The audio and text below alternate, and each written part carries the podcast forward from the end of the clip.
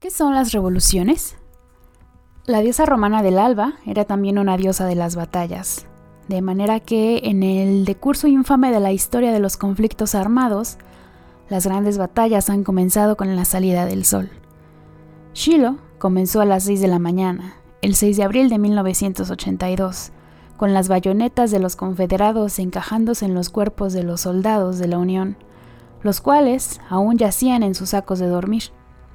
La primera batalla del Somme, en la cual 1.265.000 hombres fueron muertos o lisiados de por vida, comenzó al romper el alba. Y una mañana del 19 de abril de 1775, 70 hombres se alinearon en el territorio de Lexington, Massachusetts, en espera de las tropas británicas que, según Paul Revere, marchaban a Concord, 700 ingleses bajo las órdenes del teniente coronel Francis Smith. En este mismo territorio, 62 años después, el himno de Concord de Ralph Waldo Emerson se entonó el 4 de julio de 1837, que traducido sería algo así como sobre el puente rústico que arqueaba la corriente, su bandera ondeando con la brisa de abril, una vez estuvieron aquí los beligerantes granjeros y detonaron el disparo que se oyó en el mundo entero. Esta fue nuestra revolución. Duró hasta 1781, cuando Cornwall se rindió en Yorktown el 19 de octubre. Los británicos, compañía tras compañía, avanzando al ritmo de una garbosa tonada llamada The World Thrown Upside Down, rindieron sus banderas y depusieron sus armas ante el general Marqués de Lafayette y el general George Washington. La revolución, según lo hizo notar John Adams más adelante, terminó antes de que una sola bala hubiera sido disparada. Quería decir con esto que nuestra independencia se había desarrollado como un proceso histórico. En cierto sentido, la Revolución Francesa también terminó antes de haber empezado. Estas dos revoluciones ocurrieron y fueron el resultado de una época conocida como la Edad de la Razón. Un historiador francés ha dicho recientemente que su revolución fue innecesaria, una pérdida trágica de dos millones de vidas. Un millón es un millar de millares. Uno de los horrores de los hechos es que son abstractas. Las guerras, dijo Melvin en un poema, son peleadas por niños. Imaginen un joven francés, hijo de familia, con hermanos y hermanas, con una novia o esposa. Es saludable, tiene buena estatura, o de lo contrario no hubiera sido reclutado para morir de gangrena ajena o ver sus piernas volar por los aires en Austerlitz. Ahora multiplíquenlo por dos y piensen en este segundo soldado con su cara hecha pedazos en Waterloo. Ahora multiplíquenlo por tres. Si seguimos así, y contamos dos millones de jóvenes franceses, sencillos, guapos, llenos de vida, sosos, uno por segundo. Nos llevaría 23 días y noches imaginar a dos millones. Así pues, ¿qué es una revolución que tuvo que matar a dos millones de franceses en la edad de la razón? El historiador del que hablo cree que la verdadera tragedia de la revolución es que éste instaló la fórmula, si quieres paz, haz la guerra. Si quieres fraternidad, mata a tu hermano. Si quieres igualdad, decapita a la nobleza. Si quieres libertad, esclaviza a los jóvenes reclutándolos en el ejército. Escuchen a un ferviente revolucionario, Jean-Baptiste Carrier. Convertiremos a Francia en un cementerio antes que fracasar en su regeneración. Eso fue lo que dijo. Uno de los hijos de guerra de la revolución bolchevique, que esclavizó al pueblo ruso con un poder que rebasó los deseos más descabellados del más cruel de los Sahares, fue la marsellesa. Una revolución, pues, es una forma de hacer que el poder cambie de manos. Han ocurrido una y otra vez a lo largo de la historia. Una revolución está comenzando ahora en Haití, otra en Nicaragua, otra en Honduras, otra en Ecuador, otra en Chad, no ha habido un solo minuto de paz en el mundo desde la batalla de Waterloo. Las guerras han sido cada vez peores y seguirán siéndolo. Incluso podemos imaginar las guerras más aterradoras del pasado y en comparación con lo que hemos hecho desde entonces, pensar en ellas como en algo casi idílico. La escalofriante batalla de Lepanto, cuando España e Italia destruyeron el poder naval de los turcos para siempre, duró dos horas. La batalla de Lexington, 15 minutos más o menos. Las batallas griegas, romanas y bíblicas duraron unas cuantas horas solamente. ¿Es esto lo que son las revoluciones? A decir verdad, la historia no es nada más que un gran guiñol de sangre y sufrimiento. Los británicos llegaron a ser una monarquía constitucional después de años de evolución, con brotes revolucionarios aquí y allá. Uno debería tener a Islandia siempre presente, pues los islandeses vivieron más o menos felices y sin contratiempos durante 500 años, sin ningún tipo de gobierno. Para no rezagarse, Islandia ahora tiene un gobierno, al frente está una mujer luterana, metódica y de ideas avanzadas, y la gran preocupación nacional es qué tan fuerte debe ser la cerveza. Pero nadie ha igualado a los ultracivilizados daneses en su revolución. Esta se dio luego de una petición al rey de la monarquía constitucional y un parlamento democrático. El rey invitó a los revolucionarios a tomar el té, y fue entonces cuando la cuestión se dirimió favorablemente. Revolución y evolución son quizá como el fuego y el herrumbe, los cuales ejemplifican diferentes velocidades de oxidación. Heráclito, en el siglo XIX a.C., descubrió que muchas cosas diferentes son la misma cosa. La tarea del filósofo consiste en descubrir cuál es más rápida o más lenta, cuál es más pequeña o más grande. Evolución y revolución son el mismo proceso, uno muy lento, el otro rápido. Del reloj de la evolución podemos decir poco, está fuera de nuestro alcance, pero del reloj revolucionario podemos preguntar, ¿está enteramente en nuestras manos? ¿Está bajo el control de nuestros deseos y pasiones, nuestra esperanza y desasosiego? ¿O queremos preguntar con esto si evolución y revolución deben cooperar? Los Estados Unidos liberaron a sus esclavos negros en 1865 con violencia revolucionaria de por medio, pero la evolución de su libertad dista de haberse consumado. La revolución comunista ocurrió en Rusia y otras partes y sigue ocurriendo bajo el entendido de que su estadio evolutivo entraña un largo proceso. Actualmente, nuestro problema político en los Estados Unidos es que estamos alejados de lo que inicialmente fue nuestra revolución, el Congreso demuestra su incompetencia a diario. Recaba nuestros impuestos y los tira a un barril sin fondo de deudas y más deudas. El último proyecto que pudimos pagar fue la construcción del Canal de Panamá. Desde entonces seguimos endeudados y los intereses se incrementan. Nuestra revolución empezó por un impuesto de un centavo sobre el papel y un impuesto de dos centavos sobre la mantequilla. Hoy día nos cobran impuestos por cada paso que damos, por cada centavo que intercambia un ciudadano con otro. Aquel tirano en Cintral del cual nos rebelamos no hubiera osado grabar con impuestos los ingresos de sus súbditos, y por su mente jamás se hubiera atravesado la diabólica idea de que se puede recabar impuestos por un salario que aún no se ha devengado y que ahora todos pagamos. No podemos tener comunicación con nuestro gobierno. Hace unos años le hice al Ministerio de Hacienda una pregunta seria y aún estoy esperando su respuesta. Sé muy bien que nunca llegará. En cambio, yo sí recibo mensajes sobre otras cuestiones. El más reciente decía, impuesto de ingreso promedio sobrepagado. El excedente se aplicará al ejército del próximo año. No hay ninguna sanción por esto. Si hubiera una mente humana detrás de ese mensaje, podría unirme a una revolución y expresar mi descontento en espera del gobierno que yo quiero, aquel concebido por Jefferson y Adams en 1789.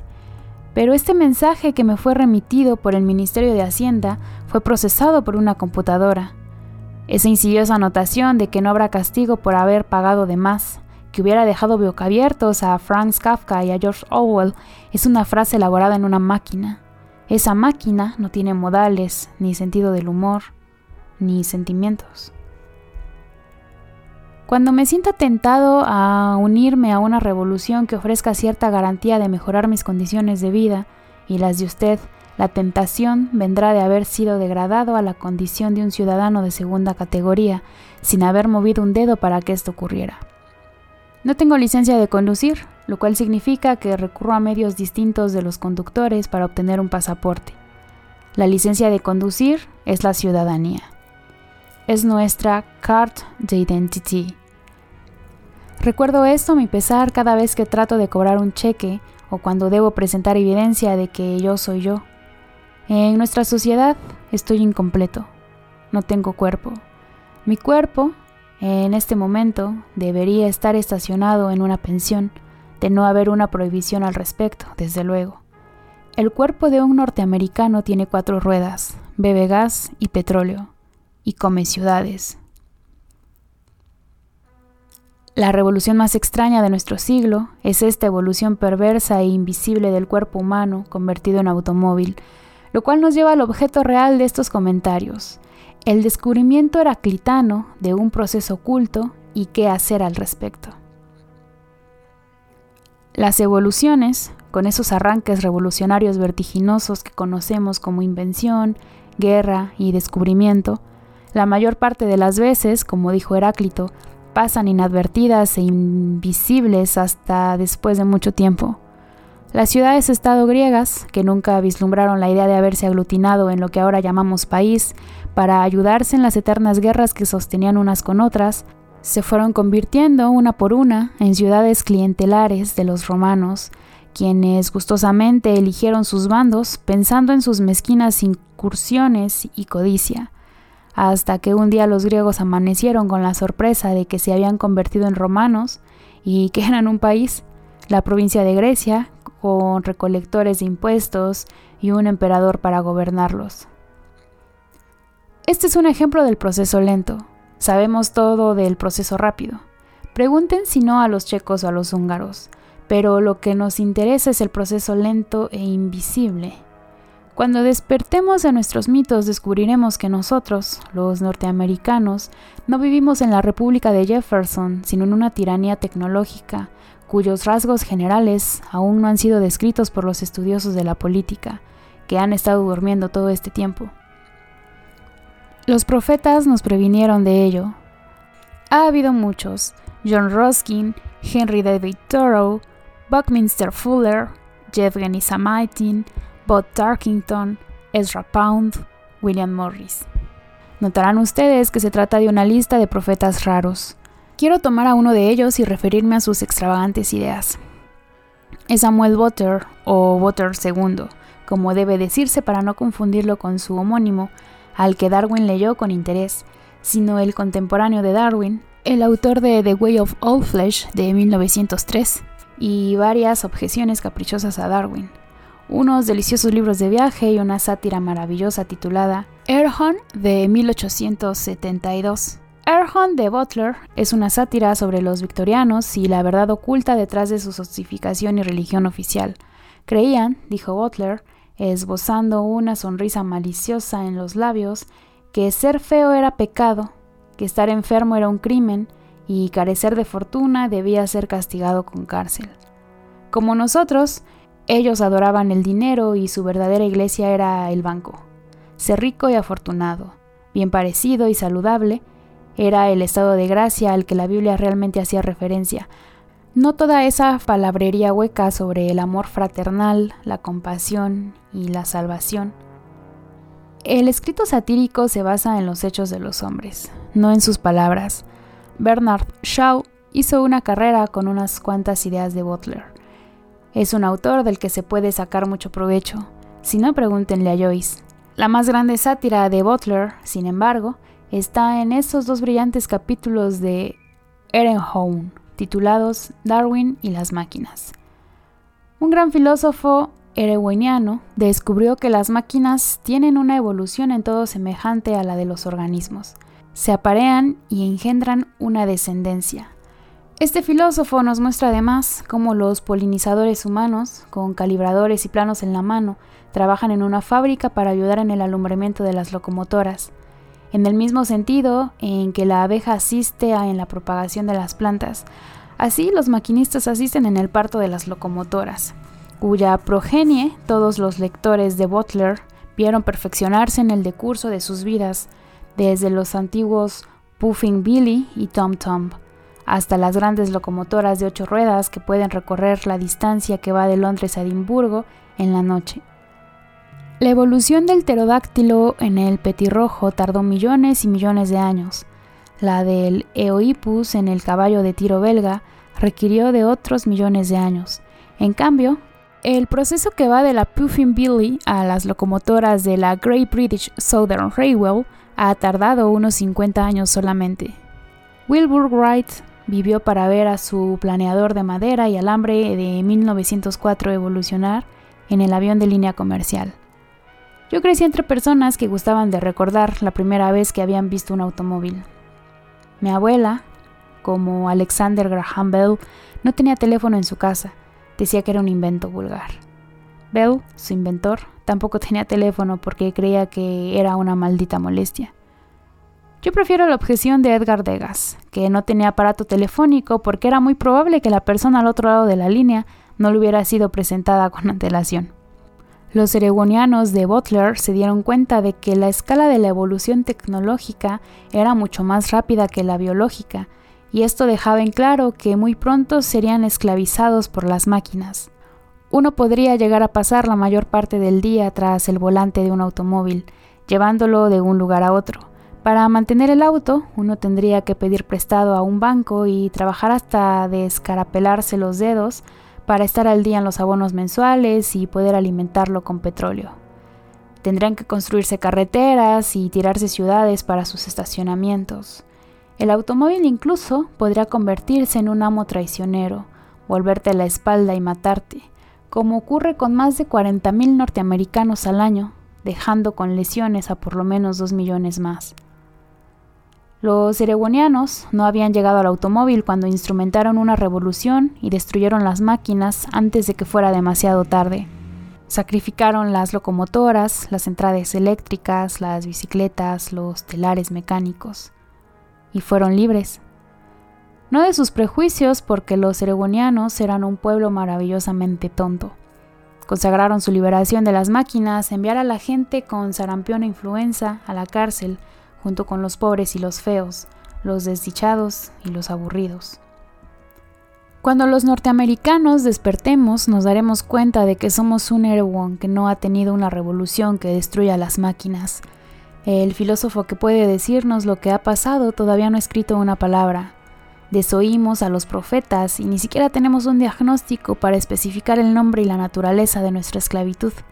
Tampoco tenemos un experto en tecnología con el genio de Darwin para que escriba la evolución de la máquina. De todas las criaturas, el pez es la única que no puede definir el agua, solo puede decir, es lo que es, así son las cosas. Si tuviéramos ese experto darwiniano en tecnología, nos diría más o menos lo siguiente. En la evolución biológica, el saguaipe aprendió luego de un millón de años a cobrar la forma, célula por célula, de un gusano acuático que los carneros digieren gustosos y esto es lo que permite entrar en el carnero. De la misma forma el automóvil, para tomar el ejemplo de una sola máquina, nos ha hecho creer que es nuestro cuerpo. El principio fue instituido por un astuto filósofo 2500 años antes. El hombre que es dueño de un león opinaba Diógenes, es un hombre que sirve a un león. Diógenes estaba refiriéndose con esto a la esclavitud y dando a entender con qué frecuencia los esclavos inteligentes parecen ser los amos de los dueños. Tiranos, dijo también una vez, obedezcan a sus esclavos y todo estará bien. Todo el mundo puede darse cuenta de que el automóvil nos posee, no nosotros a él. Somos sus esclavos. Se necesitan ojos más agudos para ver un proceso más insidioso, el carro tragándose nuestra alma en su cuerpo de vidrio y metal. Pero esto ya ha sucedido, y es como es. El anterior es un ejemplo de evolución en cuanto a revolución que puede ser analizado y demostrado. Lo primero en lo que habría que reparar son nuestros propios cuerpos, los cuales, ahora, son obsoletos. Nunca antes, desde la revuelta de los maquineos, habíamos condenado tan diligentemente toda muestra de afecto que involucrara al cuerpo. Nuestro sistema de tabús está tan cargado de miedo y de sospecha que en los periódicos a diario tenemos a una Ann Landers aconsejando a los padres de familia que llamen a la policía porque el tío Jack ha abrazado a su sobrino al entrar a la casa. ¿Acaso el sobrino no se convertirá en un homosexual? Ann Landers siempre dirá que sí. ¿Es normal el tío Jack? Por supuesto que no. Un tío Jack que fuera normal llamaría a su sobrino desde su coche nuevo y lo alentaría a jugar con el coche y acariciarlo como hacen los varones norteamericanos normales. Porque verá usted, el sobrino no puede llegar a la pubertad y encontrar pareja sin tener automóvil. No puede ser considerado un varón ni propiamente norteamericano. El automóvil, hasta un punto tal que Ann Landers no tiene forma de saberlo, es su cuerpo y su destino. Se debe, por ejemplo, tener coche para ir a la preparatoria. ¿Qué es la educación sin un coche? En Billiards de Isles Adam encontramos a un estete arrogante pero ultracivilizado que vive únicamente para las artes y sus sensaciones. Se le acusa de dejar pasar la vida, a lo cual él replica, ¿la vida? Nuestros sirvientes se encargarán de vivirla por nosotros. Ahora podemos decir, ya que hemos fallado en poner en práctica una revolución ereboniana, la vida, nuestras máquinas se encargarán de vivirla por nosotros. Tenemos un automóvil que hace las veces de nuestro cuerpo, un aparato de televisión por imaginación y un equipo de CD para nuestra expresión musical. Pero podemos objetar que estos aparatos nos facilitan las cosas y por lo tanto son necesarios. La necesidad es el primer argumento de todas las tiranías. Pregúntenle a Hitler, pregúntenle a todos los arquitectos de los totalitarismos. La tecnología es nuestra gloria, es la forma que ha asumido nuestra brillante civilización. Hemos avanzado en un sentido milagroso e iremos más y más adelante. Gracias a la tecnología, el cirujano puede remover con un rayo láser una catarata y restituimos la vista. Podemos contar con la inteligencia artificial de una computadora para realizar operaciones de ingeniería y matemática que le hubieran tomado a Isaac Newton meses de cálculos. Y así sucesivamente. No podemos, no queremos dar marcha atrás. Sabemos que hay gente romántica y extravagante que se ha negado a tener televisión y automóvil, refrigerador y computadora personal. Ellos son, en un sentido extraño, tan adelantados como retrógrados. El profeta más entusiasta de la máquina fue Air Buckminster Fuller, quien dijo que en la máquina tenemos la utopía, la palabra griega equivalente de Erewhon, nowhere, en ningún lugar, al revés, al alcance de nuestras manos. No necesitaríamos trabajar más, todo nuestro tiempo sería ocio, y entonces ¿qué haríamos? ¿Qué qué haríamos? contestó Fuller, dedicar todo nuestro tiempo a los placeres de la mente. Si no hubiera sido trascendentalista de Nueva Inglaterra, Fuller hubiera añadido los placeres del cuerpo. Pero, ¿qué pasa si sacrificamos los placeres de la mente y el cuerpo en aras de construir toda una tecnología automática? De los políticos, Fuller dijo que son gente que no puede hacer otra cosa. No los necesitamos en un paraíso tecnológico. Desaparecerían luego de una generación. Y la gente de negocios, los banqueros, los estados financieros, ¿qué sucedería con ellos? Piratas, sentenció Fuller. Ellos no tendrían cabida en el nuevo mundo. En su lugar habría poetas y pintores y novelistas, filósofos y científicos. Fuller tenía una respuesta para todo. A una pregunta sobre la explosión demográfica, Fuller una vez apuntó que la población del mundo podría juntarse en una isla de Manhattan. Hay espacio para todos, de pie, hombro con hombro, en cada pulgada de suelo y subsuelo, pese a las incomodidades. Es factible. Eso por lo que toca a la explosión demográfica. Fuller no es tanto el único eregoniano serio que hemos tenido entre nosotros. Un eregoniano que quiso gobernar la máquina en vez de obliterarla como un patafísico. Esta clase de científico y pensador, como ustedes recordarán, fue imaginada por Alfred Harry en la persona de un tal Dr. Faustroll. Su ciencia consistía en demostrar que lo contrario a todas las certidumbres científicas es cierto. El agua no busca su propio nivel. En general, la gravedad se malentiende. El tiempo fluye indistintamente hacia adelante y hacia atrás. Sí, como pienso, debemos tener una revolución eregoniana, esta debe surgir tanto de la patafísica como de Samuel Butler. Ciertamente no estamos avanzando hacia la utopía de Fuller. Estamos llegando a un desastre inimaginable. Hemos vivido atrapados en la lógica revolucionaria de la edad de la razón. Si quieres paz, haz la guerra. Debemos tener un arsenal que nos haga lo suficientemente fuertes para negociar una reducción de armamento, y así sucesivamente. Como no me gustan las teorías y no tengo la sabiduría necesaria para diseñar una revolución que pueda alentar a todos ustedes a unírsele, voy a caer de nuevo en la realidad. Pensemos de nuevo en la gente que tuvo su revolución con tazas de té en el Palacio Real de Copenhague, los daneses. Los daneses fueron una vez un pueblo tan terrible que en el English Book of Common Prayer se le pide a Dios que nos proteja de ellos, en aquellos días los daneses eran vikingos y no tenían nada de descabellado pedirle a Dios que nos protegiera de ellos. Después escucharon la prédica del Evangelio y enmendaron un poco su conducta. Les pareció que el cristianismo sonaba bastante bien, pero solo hasta cierto punto. No les gustaba la parte que prohibía tener más de una esposa. Una iglesia pudibunda los rigió con la lex canicum, que permitió a los daneses ser cristianos polígamos. Como la iglesia estaba haciendo concesiones, también quisieron ser bautizados con agua tibia. Esto también se les concedió. Después los daneses emprendieron lo que a mi juicio es un camino ejemplar hacia el cumplimiento exitoso y feliz del ser humano. Tienen el nivel de vida más alto del mundo, por lo que respecta al dinero y las comunidades. Son la envidia de todo el mundo, a excepción de los alemanes, que los tienen por molestos y poco amorales. La historia danesa viene siendo una serie de revoluciones bien balanceadas dentro de un marco evolutivo. En la edad de la razón tuvieron a un escritor y pensador carismático, Ludwig Holberg. Dinamarca es un país pequeño con poca gente, así que Holberg tuvo que convertirse en un humanista al que pudiera recurrirse en todos los casos. Fue su importador del Renacimiento, un poco tarde, el fundador de su Teatro Nacional el inventor de todos los géneros literarios, así como un hombre de iglesia y Estado. Con él, los daneses se convirtieron en humanistas ejemplares a la manera de Montaigne y de Erasmo. Después vino Grundtvig, que también fue un hombre de iglesia y Estado. A todos los convirtió en gente letrada, ya fueran burgueses o campesinos, y escribió un millar de himnos y recopiló su folclore.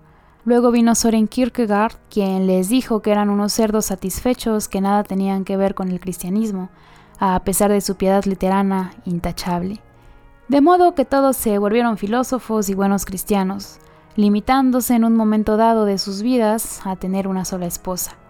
Después tuvieron que escuchar el recuento de sus fallas de labios de George Brandes, quien les reprochó su falta de chispa y elocuencia. Brandes fue quien primero, en todo el mundo, una conferencia sobre Nietzsche. Los conservadores estaban horrorizados con estas conferencias y lo despidieron de su empleo como profesor. Esto no tuvo importancia. Varias personas a las que sí les gustaban sus conferencias pasaron el sombrero y reunieron su salario, de tal suerte que en poco tiempo Brandes estuvo de vuelta en un salón de clase. Lo que ahora conocemos como la Dinamarca moderna, el país donde bajo la ocupación nazi todo el mundo, el rey incluido, se puso la estrella amarilla de David para cumplir el orden del gobierno alemán de que todos los judíos debían identificarse, es la creación de Brandes y de su hermano Edward. Todos somos judíos, dijeron, de la misma forma en que hoy día se puede ver a un danés rubio de ojos azules llevar un botón que dice soy un negro sudafricano. El proceso sigue su marcha. Los daneses parecen ergonianos de la clase más peligrosa, se asolean desnudos en sus parques, han eliminado las sanciones, que pesan sobre toda muestra de afecto imaginable, tienen una libertad de prensa absoluta. En Dinamarca, de querer, uno puede tener a su bebé en la mitad de la calle. El tráfico es muy gentil y pausado, y no habría más objeción que esta. Pero verlos desde un punto de vista norteamericano puede parecer confuso. Nada les impide a los niños daneses de 12 años ver una película en la que se experimenta con el juego sexual, pero no pueden asistir a una proyección de la Blancanieves de Disney, que está prohibida por su violencia y carácter macabro. En el mismo referéndum, en que los daneses votaron por legalizar la pornografía, también votaron por no disolver la unión entre el Estado y la Iglesia, la luterana evangélica. Podemos preguntar, ¿cómo es que los daneses tienen tanta libertad? Con más por venir y ser un país tan tranquilo, bien administrado, encantador y limpio? Los daneses tienen televisión y leen cientos de libros más que nosotros. Hablan por lo menos tres lenguas desde la cuna y sin embargo adoran su propio idioma y tienen una literatura rica y vasta. Habiendo legalizado los que nosotros llamamos pornografía, han perdido todo interés en ella, excepto por ciertas tiras cómicas más bien picantes que supongo son educativas en el largo plazo. El analfabetismo, la pobreza y los prejuicios son desconocidos. En parte, su pequeñez geográfica puede explicarlo. Toda forma de excelencia es local y relativa a una cultura. En su historia, una historia que debe su fortuna a sus profetas y a una propensión nacional a hacerles caso, se encuentra otra explicación, pero me gustaría agregar que la clave de su éxito, y mi intención no es encomiar a los daneses y pasar por alto a Canadá, Suiza, Noruega, Suecia y otros focos de civilización similares a la Florencia del Cuatrocento o la Atenas o el Tokio del siglo V.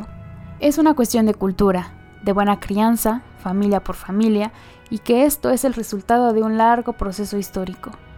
Hay dos clases de genios, aquellos que Dios siembra en cualquier parte, un Mark Twain en Florida, Missouri, y aquellos que son producto de su propia cultura, un Isaac Dinesen o un Jens Peter Jacobsen, aparecieron en la cultura danesa como las palmeras que crecen en las Seychelles. Son oriundos de ella, las semillas estaban allí, y esta es la razón de que la monarquía constitucional danesa se basara en argumentos y buenas maneras, y no en millones de muertos y la destrucción del país. Inglaterra y sus colonias americanas eran tan civilizadas como Dinamarca, sin embargo, nos confiamos a los mosquetes y las bayonetas para hacer nuestra revolución. Yo creo que necesitamos una revolución, aquí, ahora. Quiero que seamos un pueblo libre, feliz y sabio. Pero ¿cómo vamos a lograrlo? No lo sé. Sí sé que la verdadera revolución debe ser fruto de una evolución. Lo que me preocupa es que durante los últimos 50 años hemos estado retrocediendo con la ilusión o el engaño de que estamos avanzando. Todas nuestras ciudades se vuelven cada vez más peligrosas. Todos nos hemos convertido en poco menos que consumidores y contribuyentes por cuanto hace a los intereses de nuestro gobierno. La corrupción en el gobierno es ahora más una norma que una salvedad. Las guerras son más largas, más desmoralizadoras, más devastadoras e irracionales. Quizá haya aquí un proceso que no hemos entendido, aunque mucho tiempo me temo que hemos empezado a aceptar lo verde por lo maduro, lo ilusorio por lo real, la credulidad por el escepticismo, la estupidez por la inteligencia. Como no tengo ninguna revolución racional que ofrecerles, sugiero, por el gusto de hacerlo, optar por la eregoniana, Rescaten su cuerpo del cautiverio del automóvil, rescaten su imaginación del aparato de televisión, rescaten su riqueza del barril sin fondo del Congreso y su gasto demencial, rescaten sus habilidades manuales de los fabricantes, rescaten sus mentes de los argumentos de necesidad y de los mercaderes del miedo y el prejuicio. Rescaten la paz de la guerra perpetua, rescaten sus vidas, son suyas